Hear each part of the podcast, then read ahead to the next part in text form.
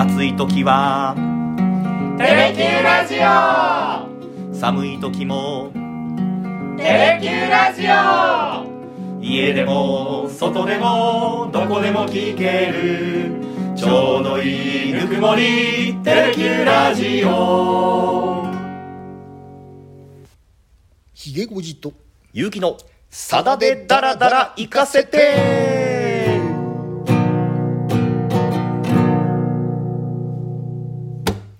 31回目の放送です。よろしくお願いします。よろしくお願いします。あの前回の甲子園をお届けした時に、はい。嬉しいレターが届きましてね、はいはい。届きましたね。はい、えー火曜日の放送をとても楽しみにしておりますと。で曲を聴いている途中で涙が出そうになりました。あーこれ嬉しいですね。なんか似たような体験があったんですかね。うーん。これからもずっと聞けたなら嬉しいです。解説もとても楽しみですといただきました稚拙な解説で申し訳ございません。いやいやいやいやそんなことはござんせんよ。まあただ皆様からのねこういった反響っていうのをもらうとやっぱりこう嬉しいですよね我々もね。張り合いがありますね。もしかしたらね誰も聞いてないんじゃないかっていう恐怖心もありますから一方でね。それはありますね。ちょっと独りよがりなんじゃないかとかちょっと演奏これいまいちかもみたいなところがね ありますんで皆さんの後押しがとっても嬉しいですので。そうですね、うん。皆さんの後押しあってこそはい。31回目、えーがありますので、はい。これをね50回100回と続けていくためにも、うん。ぜひぜひコメントの方もよろしくお願いいたします。よろしくお願いいたします、まあ、甲子園もねもう続々と県の代表決まって。全て決まりましたね、うん。えもう明日か。明日8月3日が抽選会ですね。そうですよね。はい。そして6日開幕ということですんでね、6日といえば、うん。8月6日といえばあーやっぱりつなげてきましたねか、広島原爆の日なんですあがー。やっぱりねうん。さださんのファンにとっては本当に忘れられない、はい。一日というかうんうんうんうですね、ん。ここまで言うと皆さんもお分かりだと思いますけども ええ。1987年ですね、はい。昭和62年にうん。さださんがあの夏長崎からっていうね、うん。えーまあ、平和コンサートをね、はい始めて、えー2006年までえうん。20回はい。続けておやりになった、まあ、夏の恒例イベントっていうことでね、うん。えーもう途中からね第7回でしたかね。第はい。5回で初めて稲佐山に行って、ええ。で第6回はちょっとあのオバマの方にねあの、はい。で普賢岳の復はいはい。興も兼ねていって、第7回からはもうずっと20回までね、ええ。あの稲佐山うん屋外ステージに定着して、もう稲佐山にね行かれたファンの皆様大変多いとは思うんですけどね、うん。ステージではい。さださんがね、うん。えーまあ本当にえーメッセージ思いを込めてうん。歌ってらっしゃった楽曲をね、うん。やっぱこの節目にぜはい。ひね、お届けできればと思いましてゆうきくんにはい。今日はこの曲をということで私がリクエストさせていただきました。はい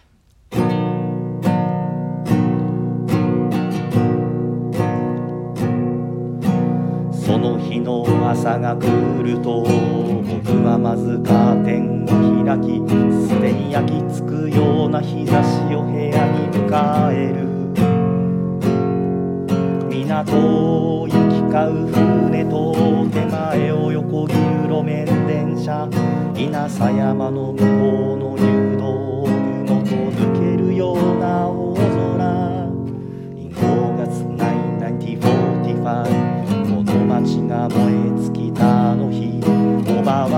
いる悪魔の姿を見ていた。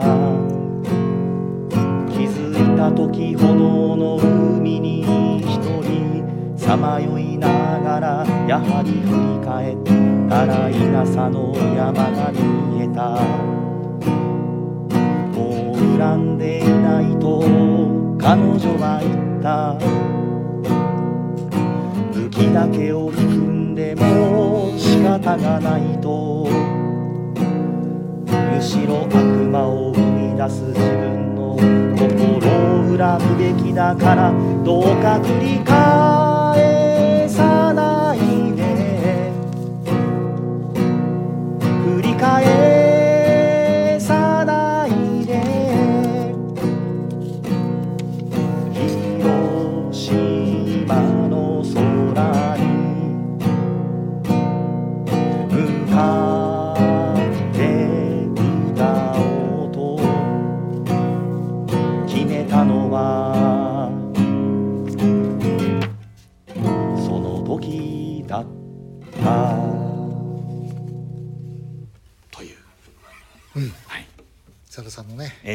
広島の空はい」という歌を今日はお届けしようと思います。えこれねあの1993年10月にあのリリースされましたー、はい「愛みての」ってえいうね、ええソロ19枚目のアルバムになりますけどもこれに収録されてる一曲なんですが、はい。まさに、まあ、この歌詞一番でもありましたようにね、うん。なぜさださんがあー夏長崎からを始めたかっていうね、思いを込めて作ってこれあの93年11月リリースと申し上げましたけども、はい。この年の93年8月6日のええ第7回はい「夏長崎から」のステージで初演されたわけです。リリース前にね。はいはいはい、えーまあ本当にあの1987年にね、うん。あのさださんあの夏長崎から始められる時に、えなんで長崎にはねこういうその、お平和を記念する、う音楽祭がないのかっていうのをねえ、はいはいはい友 友人に言ったらしいんですよ。ああそうですか。広島って毎年やってるの？なんで長崎ないんだよっつって。おーだからその友人がね「おめえがやんねえからだよ」って言って。ということで、はい。このおばさんこのおばさんっていうのがね、ええあのお母さん清子さんの妹ではいはいはい。岡本富子さん、うんうんうん。あの佐藤さんのおばさんなんですけどあの、はい。清子さんの妹にあたる方なんですけど、ええこの方が被爆者でね、はい。ちょうどあのこの8 1945年の8月6日、うん。学徒動員というかあの、まあ、出資ですよね、ええ。軍需工場にまだ女学生で、まあ、出資していた時に、うん。あのちょうどねパラシュートおにつけられたはい。原子爆弾がねこう舞い降りてくるのをねええ見たらしいんですよ。今度実話なんですか？実はなんですよ。それを見てなんかね、あのー新型爆弾かなっていうことで、はい。その軽い気持ちでね、うん。そんな情報に詳しい友達にうん。知らせるために、はい。地下の電気室に駆け込んだらしいんですよね。ええ。だからその瞬間にボーンと行ったんでえー結局このおばさんの岡本富子さんっていうのははい。直接ねあの爆風とかを浴びることはなかったらしいんですけどもただしやっぱり戦後ずっとねその被爆の影響でいろんなところを蝕まれてうん。非常にまあ原爆と戦った、はい。まあ、おばさんの話もう彼女はねうん。恨んでいないと。うん。武器だけを恨んでも仕方がないと。はい。むしろそんな武器を生み出したね。心を恨むべきだからって言ってね、はい。まあ、戦争そのそのものが憎いんであってね、はい。えーまあ、そういうう重いおばさんの言葉っていうのをね、うん。そのまんま歌詞にえーして、まあ、この「広島の空」っていう歌がね、うんえー生まれたわけですけどね。本当にこうメッセージ性というか、うんこう出てくるそう歌詞から感じるものっていうのが伝わってくる反戦の曲ですよね。そうですあのまさにさださんが初めてね、うんえー長崎原爆、まあ、2番で広島原爆も出てくるんですけど、はい。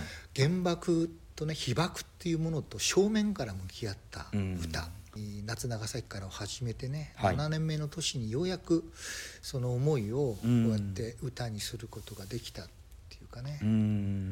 まあ、このメッセージがね、はい。やっぱ広島の空に向かって歌おうと決めたのはその日だったっていうまさにうん。長崎から広島の空に向かって歌う。あ。それだけで伝わる人には伝わるはずだっていうね、はい。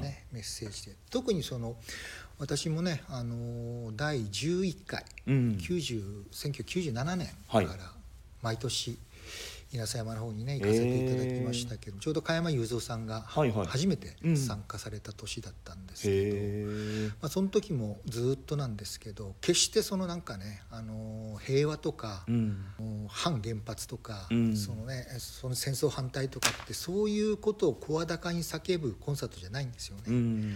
ただこの音楽を楽しめる平和っていうのを感じ取ってもらいたい、だからメッセージっていうのはあ広島原爆の日に長崎の、えー長長崎から広島に向かって歌うあ。うんうんうんうん。これだけがメッセージだったっていうかね、あで大切な人の笑顔を思い浮かべてくださいってね、うんその笑顔を守るために、はいえーだからどうしたらいいのか考えてほしいっていう、ねうんメッセージをずっとずね毎年言い続けた、うんまあそういううまあだからタイトルにもうん「平和コンサート」って歌ってないんですよね、あ。ああ、そうですか。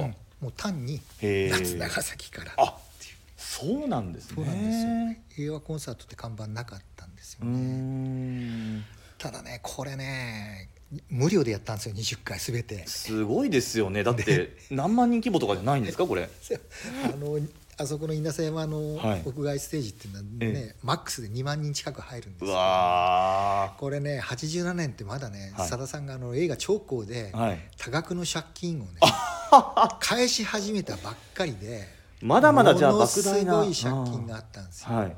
でその時に、ええ。あの佐々木企画の社長だったしきりさんがね、ええ。当然ねはい。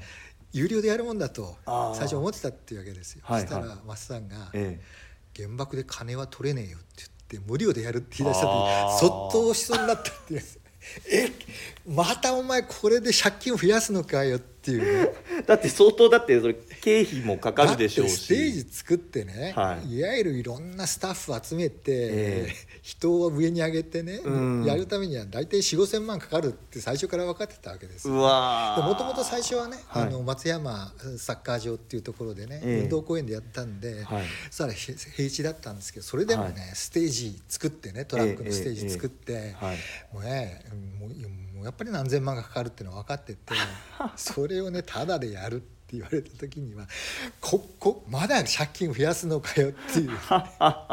で やっぱりねそうやって始めたんですけど、え。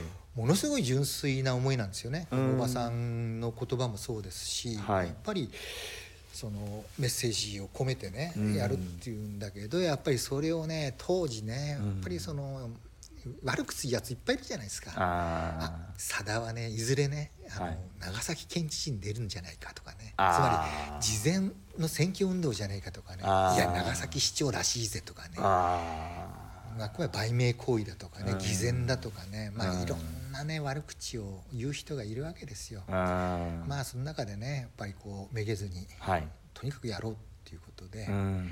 まあ1987年8月6日第1回のコンサート開催にこぎつけた。で途中からねスポンサーがつくようになって、うん。あのもうざ大体運営費っていうのはねそのはい。スポンサーのスポンサー料でね、はい。賄えるようになったのが、うん。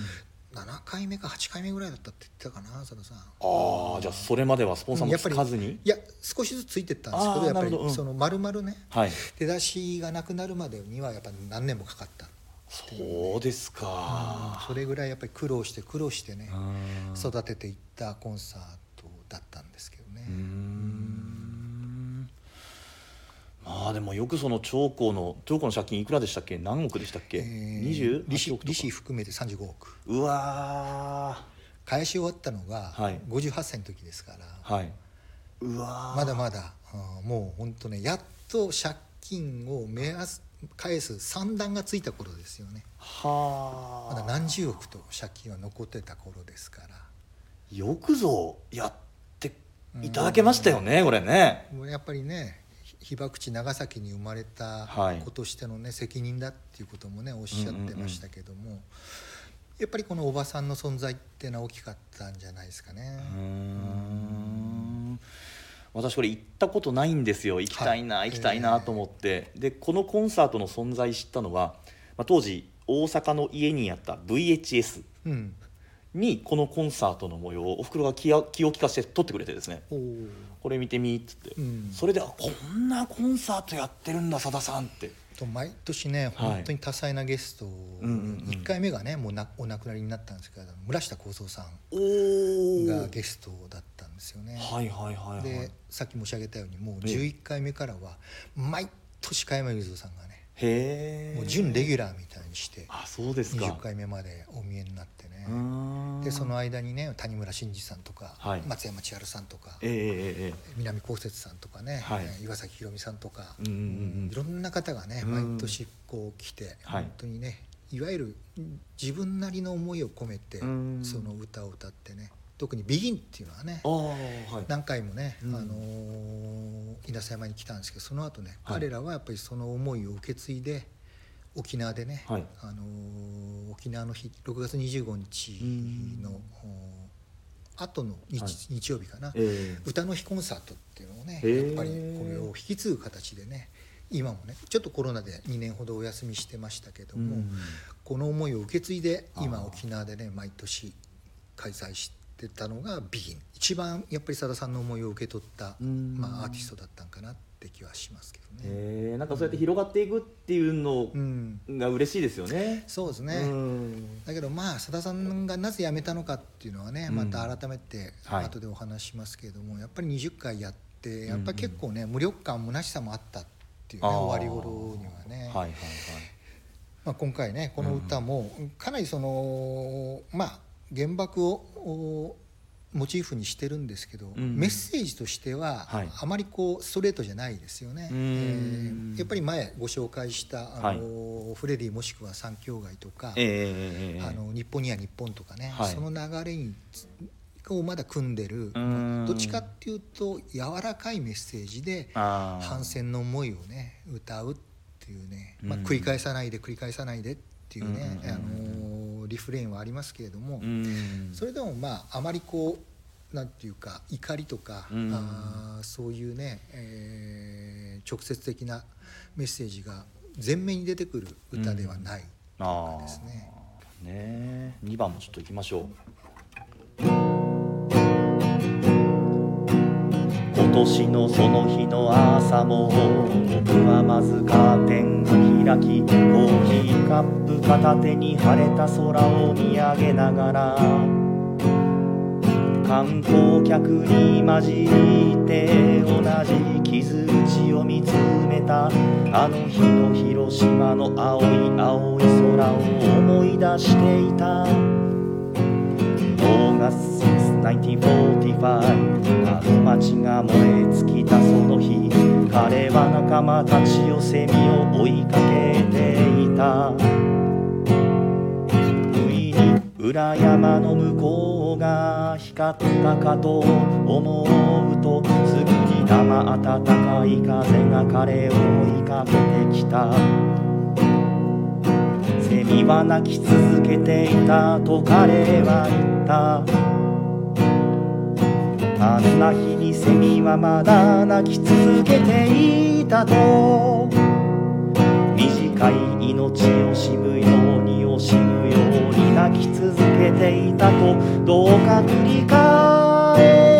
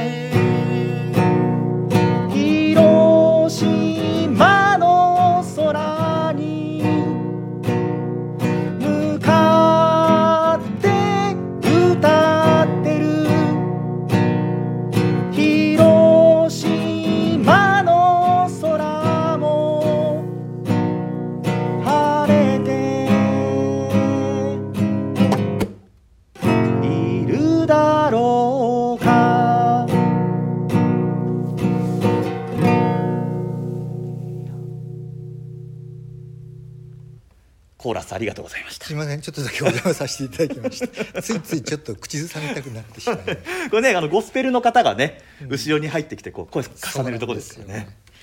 これねあの今年はね、はい。8月6日、うんあのジャパネット高田が主催するね。はいはい。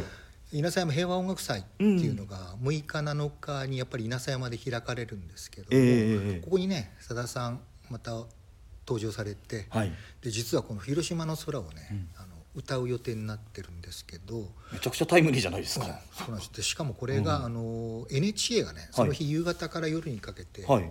ライブエールっていうね、えー、はいはい。いわゆる8月6日の広島の原爆の日に合わせて、ええまあ、あのいわゆる音楽イベントをね、うんあの NHK がおやりになる中で、はい。この稲佐山でさださんが広島の空を歌うところだけ生中継でええー。全国にオンエアされる予定になってるんですね。そうですか、うんだからねまた皆さんお茶の間で、稲佐山でねこの歌を歌うさださんのねうん姿を今年見ることができるとう思いますぜひ楽しみにね。あのさっきあのひげおじさんがおっしゃってたその20回続けたのにうん。でもその20回を区切りにさださんがこのコンサートをやらなくなった。っうん。ていうのはこれはどういった思いがあるんですか？これちょっと長くなるんでね 来週そのお話はしたいと思うんですそのあーなるほど前にねちょっとはいはい話遡るんですけど、うんうんうん。じゃあなぜね、はい。8月6日だったのかっていうところ本当はね、うん。実はさださん8月9日にね長崎でやりたかったわけですよ。ああ長崎はそうですね。え長崎原爆の日っていうのは8月9日なんで、ええ最初はねこの日うんに長崎で歌いたいと思ってたんですよね。ええで実はこの年8月87年の春にねはい。長崎に帰った時に、うん。地元の有力者はい。に相談に行ったっていうんですね、うん。これ茂さんも一緒だったらしいんですけど、はい。その有力者っていうのがその長崎の、まあ、代表する長崎一区選出の政治家であの西岡武夫さん。へえ。2011年にね、はい。お辞めになったんですけどもこの方あのまあ文部大臣やられたりとかね、はい。その後自民党の総務会長とかあとまあ離党されてあの新進党のね決闘に加わられて、そこの幹事長やって最後はね参院の議長まで、へえーえやられた、まあ、いわゆる、まあ、地元での有力者っていうかね、うん。この方がたまたまね、あのーお父さん正人さんのお知り合いだったもんですから、相談に行ったらしいんですよ、うん。で喫茶店でねあのお会いして先生と実はこう8月9日にね、うん。長崎でえーコンサートやりたいんだとうん。いうお話をされてなぜやるかっていうこととかも含めて全部お話しした後に、うん。西岡先生がうん「君の思いは全て分かった」と。うん「それはやるべきだ」と。はい。だけど一点だけねうん。反対する。これは8月9日はダメだと。なぜかって言ったら、うん。まずこの8月9日っていうのは世界中からね、うん。まあ、いろんな人が集まってくる、まあ、あの記念式典やりますからですね、はい。でいろんなみんなその原爆反対って思いはそうなんだけど、やっぱりそのグループうんうんうん。によってあの主義主張っていうか若干違うんだと。やっぱそういうイデオロギーの違う人たちにうん。多分君は利用されると、ああそれとやっぱりこの、おまあ、祈りの日でもあるわけですよね、うん。祈りの日に野外コンサートっていうのは、うん。それで市民から反発を食らう可能性もあると、うんそれとか警察っていうのはものすごく大変なんだと、うん。午前11時2分から黙祷して記念式典始まるんですけど、うん仮にそれを夜やるとすると、はい。警察は午前中から夜中まで結局ね交通整理とかにうん。携わんなきゃいけなくなるとでやっぱりいろんな人に迷惑がかかるし、はい。多分君は利用されると、うん。いろんなイデオロギーを持った人にね右も左も含めて利用されるだろうと、だからこの日はねやっぱ長崎でやるべきではないと。うん。8月6日にやったらどうだと。ああみんなねそんな主義主張ややこしいやつはみんな広島行ってると。なるほど。面倒くさいやつはもうみんなね広島に行ってるからこっち来れないんだと。なるほど。長崎に8月う6日に。んそれとやっぱり若干余裕もあるから警察も協力してくれるだろうと。うん。でやっぱり広島原爆の日に長崎から広島に歌う向かって歌うという君のメッセージは、うん。それだけでね伝わるんだと。あだからああえて8月9日にこだわる必要ないよ。うん。6日の方がいいんじゃないかっていうことであさださんも茂さんも納得して8月6日開催を決めたそんな経緯があったんですか？うんそうなんですよ。これさださんと茂さんからね、うん。直接ねお話をお伺いしたんですけど、ええ。まあ、そうやってね8.6っていうのがね、うん。まさにあのさだまさしファンにとっては、うん。聖地巡礼である稲佐山に向かう日にええなるほどななるほど。ったわけですけどね。でもやっぱりねそういうファンの人にとっても、うん。まあホテルが取りやすいわけですよああまあそうですよね。8月9日ってやっぱねいろんな人が長崎集結してますから、まあそうですよね。うんまあ、そういう意味でもね、うん。ファンも行きやすい日うんうんうんうんになったっていうことではやっぱりね、うんまあ、本当に8月6日にしてよかったんじゃないかなっていうふうに思いますけどね、ああなるほどね。まあ、いろんなねはい。紆余曲折思いがあって、うんうんうん。これが87年に立ち上がったってうんうんういうん。ね、まあさださんもしげさんもねスタッフも分かった時でね だってねもうその日前日から当然ねセッティングやるんですけど、リハなんていうのはもう一番暑い時にリハーサルやってるわけですよ。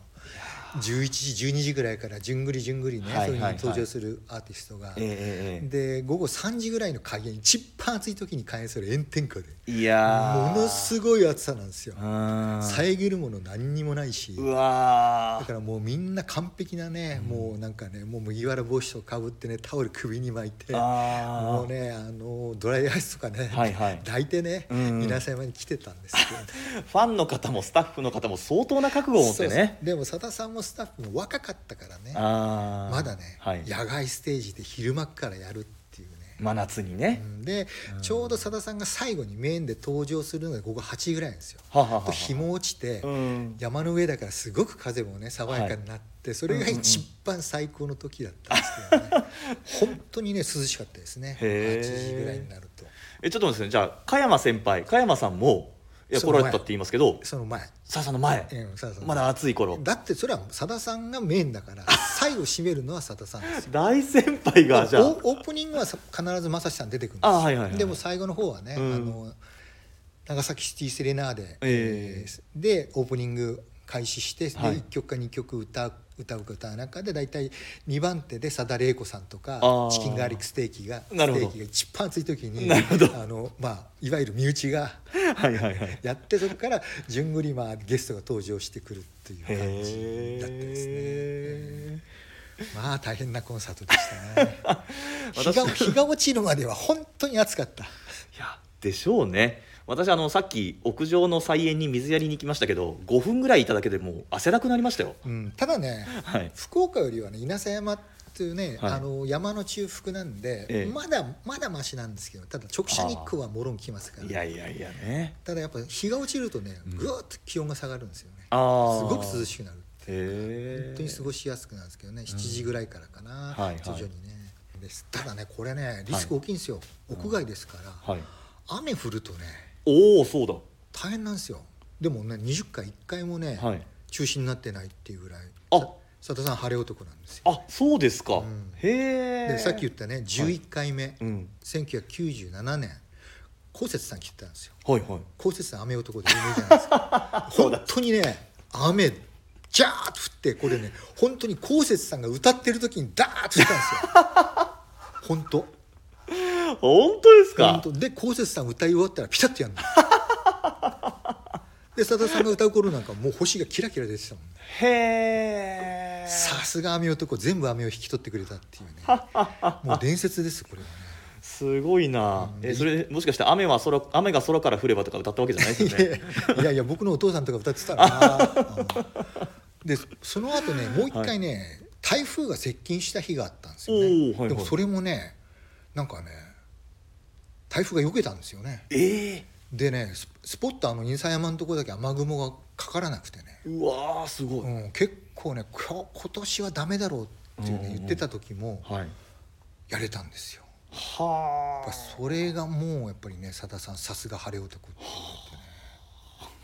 やっぱ2万人の熱気がねちょうど上空のね雲をこうかき散らせたっていう説もありましたけど、照明も焚いてますし、ね、あそれだったらプロ野球の屋外球場中止にならんです。そうそうなん確かに。あれ5万人入るからね多いところだな。私喋るはずの ZOZO マリンのやつ中止になったんですから。そうだな、明日旭川あ今日か。今日旭川、はい。旭川ですよあ今夜旭川。えうんどうなるかね。え まあでもファンの熱気がっていうのはもしかしたらあるかもしれないですね。まあそういうふうになってるんですよ。うん。うん。まあいずれにしてもね20回、はい本当にね雨天中止になることが一回もなかったすごい奇跡のコンサート、うんもう伝説奇跡起うんこしたって言われてるぐらいなんですけどね。高節さん呼んだけどやれたってね。それは一つ高節さんの自信にもなったかもしれない。いやでも高節さん歌ってる時本当にねもうみんな傘さしてね。もうびしょびしょになったんですから本当にあの時。それ笑いますね、でもうものすごい雨でね、学校跳ね返ってくるわけですよ。ちょっと稲佐山ってちょっとあの屋根があるんですけど、はいはい。まあ、あの雫が跳ね返ってくるテント張ってましたもんね。楽器にねあの雨がかからないように。はあ。うん。それぐらい大変なコンンサートもありました。なるほどね。いやあの夏長崎からの話盛りだくさんですね。いっぱいあってねだからう来週も当然ねはい。夏長崎絡みでええええねさっきゆうきくんから宿題もらいましたけどもうんうんうん。そのお話もたっぷりはいですがうんうん。2週で終わるかな。夏終わるまで続けますか まあその辺はおいおいまた会議して決めていきましょう、まあ今度はねはい。8月9日でまさにうん。長崎原爆の日はい。にお届けすることになりますからええですね。ええええまあいろんな思いを込めてはい。また次週もうん。お語って歌いたいと思いますね。はい。それでは今回はこの辺で失礼をいたします。どうもありがとうございました。ありがとうございました